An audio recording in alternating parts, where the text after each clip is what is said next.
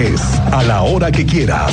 Esto es lo más importante en el podcast de Así sucede expreso del 101.1 FM Estéreo Cristal. Mire que si hay un tema en este programa que a nuestra audiencia les interesa, es el del transporte público, porque llevamos años escuchando estrategias, cambios de funcionarios, sexenios completos con visiones muy distintas, pero la realidad es que hoy todavía no se nota ¿eh? la nueva estrategia.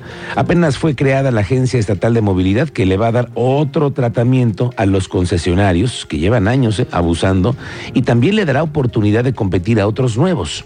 Pero esos son trámites. Usted sabe que en el gobierno todo lleva tiempo y para que eso pase van a faltar todavía meses. Hoy el gobernador abundó y amplió el tema con los reporteros en el tema del transporte público. Tú estuviste ahí. Cuéntanos, Andrea Martínez. Muy buenas tardes.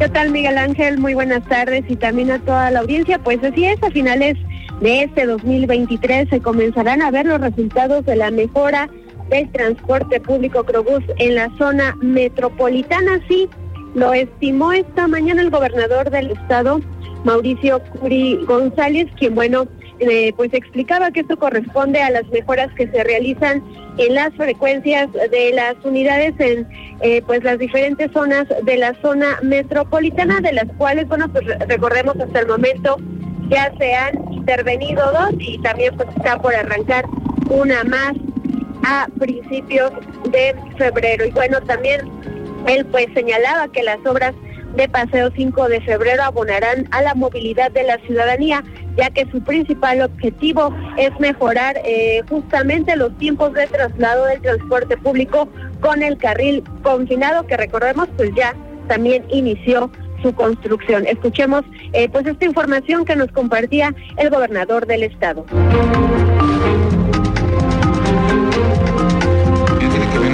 Estamos yendo de fondo, no de forma el tema del transporte público. Yo lo que les pido es paciencia.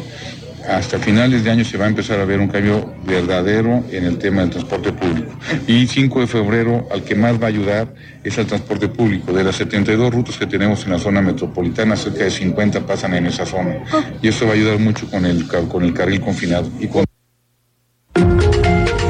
también eh, Curi González reconoció que aún le preocupa que pues están por debajo en las frecuencias que se tienen que dar para atender la demanda, pero bueno, indicó que se sigue trabajando todos los días para llegar a la meta. También aseveró que los concesionarios de móvil Crobús, bueno, pues saben perfectamente que si no llegan a los objetivos, pues no pueden tener eh, subsidios de apoyo por parte del gobierno, por lo que, bueno, reiteró esta advertencia que ya había hecho eh, pues sobre aquellos empresarios que no cumplan se tendrán que ir y prueba de ello, bueno, pues será el retiro de concesiones. Esta fue la información, Miguel Ángel. Gracias, gracias Andrea Martínez, estamos pendientes, por cierto. También se abordó el tema de las fotomultas que ya vienen y es un hecho que están siendo equipados nuevos vehículos que van a formar parte de un grupo para detectar a los correlones. Será el próximo 15 de febrero ojo, 15 eh, de febrero, cuando ya comience a operar el programa de fotomultos en la vialidad Fray Junípero Serra. Dice el gobernador que en los próximos días se estará colocando la infraestructura. En un inicio van a informar a los ciudadanos que han excedido el límite de velocidad. Te van a avisar. Es como una primera llamada. Ya en marzo llegan las fotomultas. La intención es, dice el gobernador, reducir el número de accidentes viales en esta vía la mañana tuve una reunión, el responsable que me lo está coordinando es Carlos Herrerías junto con Finanzas y junto con la Secretaría de Seguridad. Ya estarán poniendo los, estos en los próximos días. Eh, la verdad es que no ha habido atraso, yo me equivoqué en la fecha que di. Eh, la verdad es que tienen, tiene que entrar el, 15 de febrero y a partir de ahí empezamos a hacer las pruebas. No pruebas, más bien mandarla a la gente eh, a partir de los avisos que se están pasando y que tienen que bajar la... la se implementaría? Yo pensaría que por lo menos 30 días de, digamos, de apoyo en lo que, en lo que la gente se va acostumbrando. Escuche usted ese nombre, Carlos Herrerías, el jefe de asesores del gobernador Curi, es quien lleva la responsabilidad desde hace meses. Él es el que tiene la estrategia de cómo se van a hacer las fotomultas y junto con la Secretaría de Finanzas, que al final pues son los que van a recaudar, ¿no? Vamos contigo, Teniente Mérida, ¿cómo te va? Muy buenas tardes. ¿Qué tal, Miguel Ángel? Muy buena tarde, muy buena tarde a nuestra audiencia pues con más accidentes sobre la carretera 57, anoche otro sobre el kilómetro 209, esto es a la altura del estadio Quintas del Marqués, un tráiler alcanzó a golpear un autobús de pasajeros, afortunadamente no llevaba pasajeros, pero sí terminó obstruyendo la vialidad, dos carriles en los que se realizaban las maniobras. Nuevamente se comienzan a detener los vehículos, vienen descendiendo de esta pendiente a exceso de velocidad no logran detener su marcha, consecuencia, choque por alcance que obstruyó, te repito, un par de horas la vialidad, afortunadamente sin lesionados. en estos momentos una volcadura en Paseo Constituyentes, municipio de Corregidora, antes del puente de Candiles. Servicios de emergencia están en el lugar atendiendo en estos momentos y otro choque contra objeto fijo en Luis Begui Monroy y Circuito Estadio, ahí a un lado, en la mera esquina de la Cruz Roja, un pointer se impactó contra una contra una señalética, la derribó y están siendo atendidos ahí por los servicios de emergencia. Es parte de lo que tenemos en estos momentos en la capital de Querétaro, Miguel Gracias, Teniente Mérida. Choques por todos lados y accidentes y accidentes que estamos aquí comentando. Bueno, después de lo que pasó con la muerte de dos ciclistas esta semana en el libramiento surponiente y que han tenido expresiones los ciclistas para que sean escuchados, sobre todo por el gobierno federal, ayer escuchábamos en la narrativa de los ciclistas que sufrieron afuera en constituyentes de la Secretaría de Comunicaciones y Transportes para solicitar la intervención del gobierno federal.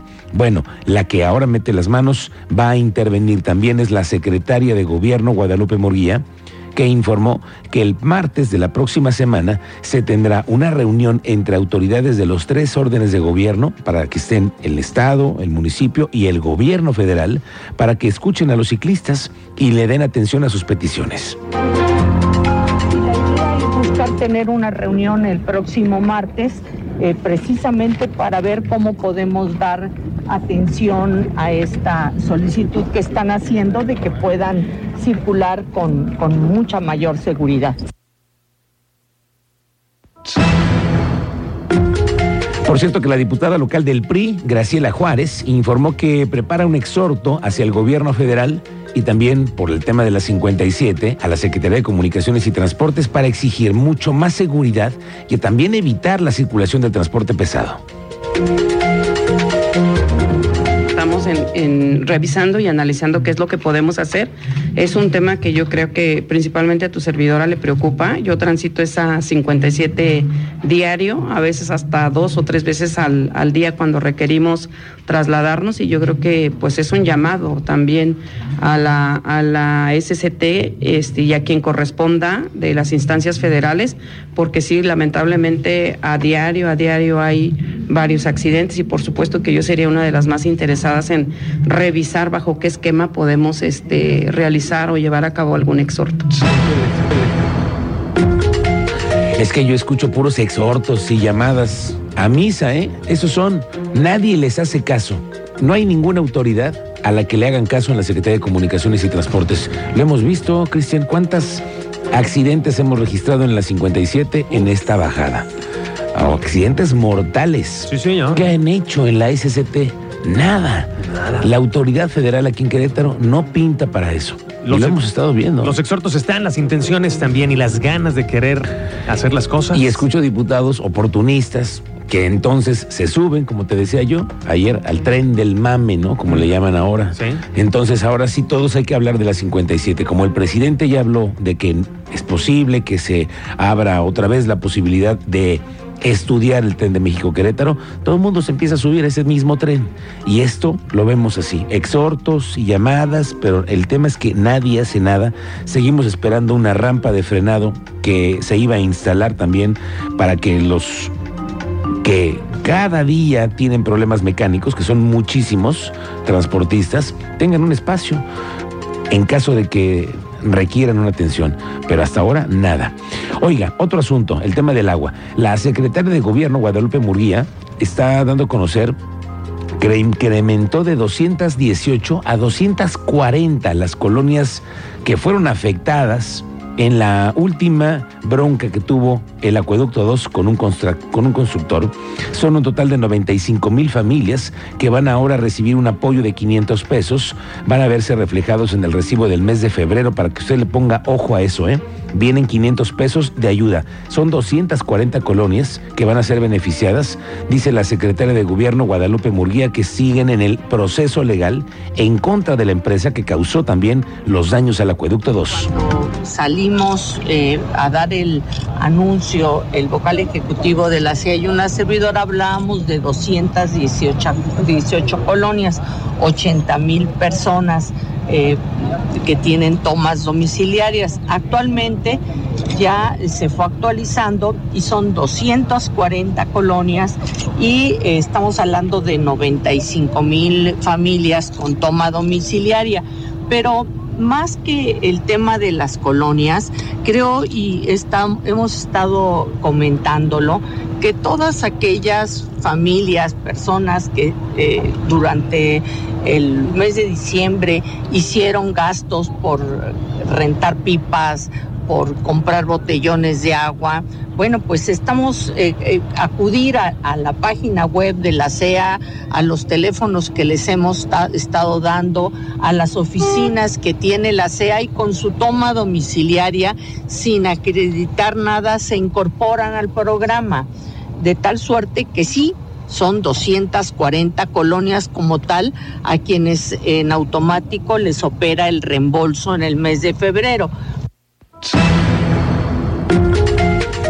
El alcalde de Corregidora, Roberto Sosa, supervisó los avances de la obra en el predio que el municipio donó a la Universidad Autónoma de Querétaro, allí en Corregidora, y adelantó que van a buscar otorgar más espacios en la zona para la máxima casa de estudios. Es que no es lo mismo también el recurso económico que ya la, la, universidad lo tiene solventado con el 13% eh, que les dieron de aumento.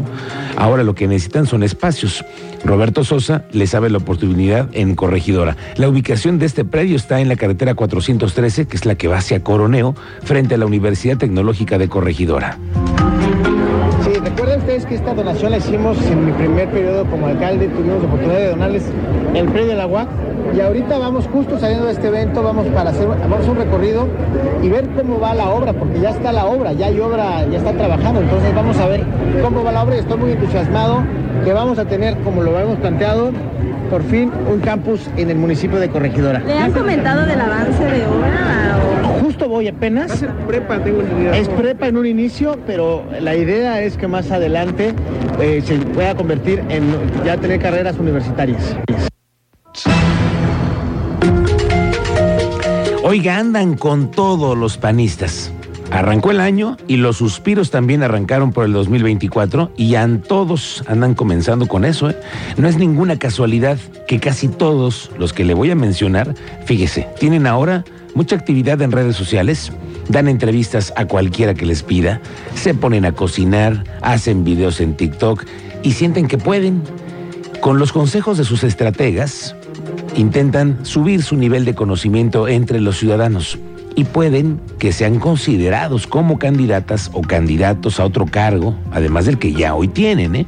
Ahí le van estos nombres. Por ejemplo, del gabinete del gobernador, los más cercanos a Curi, tenemos a Guadalupe Murguía, la secretaria de gobierno, que ya la andan impulsando para intentar que sea candidata a alcaldesa de Querétaro, que sea la primera mujer. Sí, señor. Agustín Dorantes, bueno, caso, claro que ganara, ¿no? Agustín Dorantes el secretario de Desarrollo Social, que a pesar de los que todo mundo piensan y lo que se dice, también es considerado ¿eh? para ser candidato a alcalde o para irse perfilando otra vez como diputado. Al jefe de la oficina del gobernador, Rogelio Vega, al oficial mayor, Mario Ramírez, al igual que al secretario de Desarrollo Sustentable, al señor del Prete, también ¿eh? se les nombra como posibles candidatos. No se sabe para qué, pero también se les nombra. Y si les sigo, no termino. Los alcaldes metropolitanos, al menos Roberto Sosa, el de Corregidora, que quiere abiertamente ser candidato a senador, y ha ganado en su municipio ya en dos ocasiones. Y anda en la calle todo el día. Ese señor también está considerado, pero nada más que hay muy pocos espacios y las mujeres también levantan la mano. ¿eh?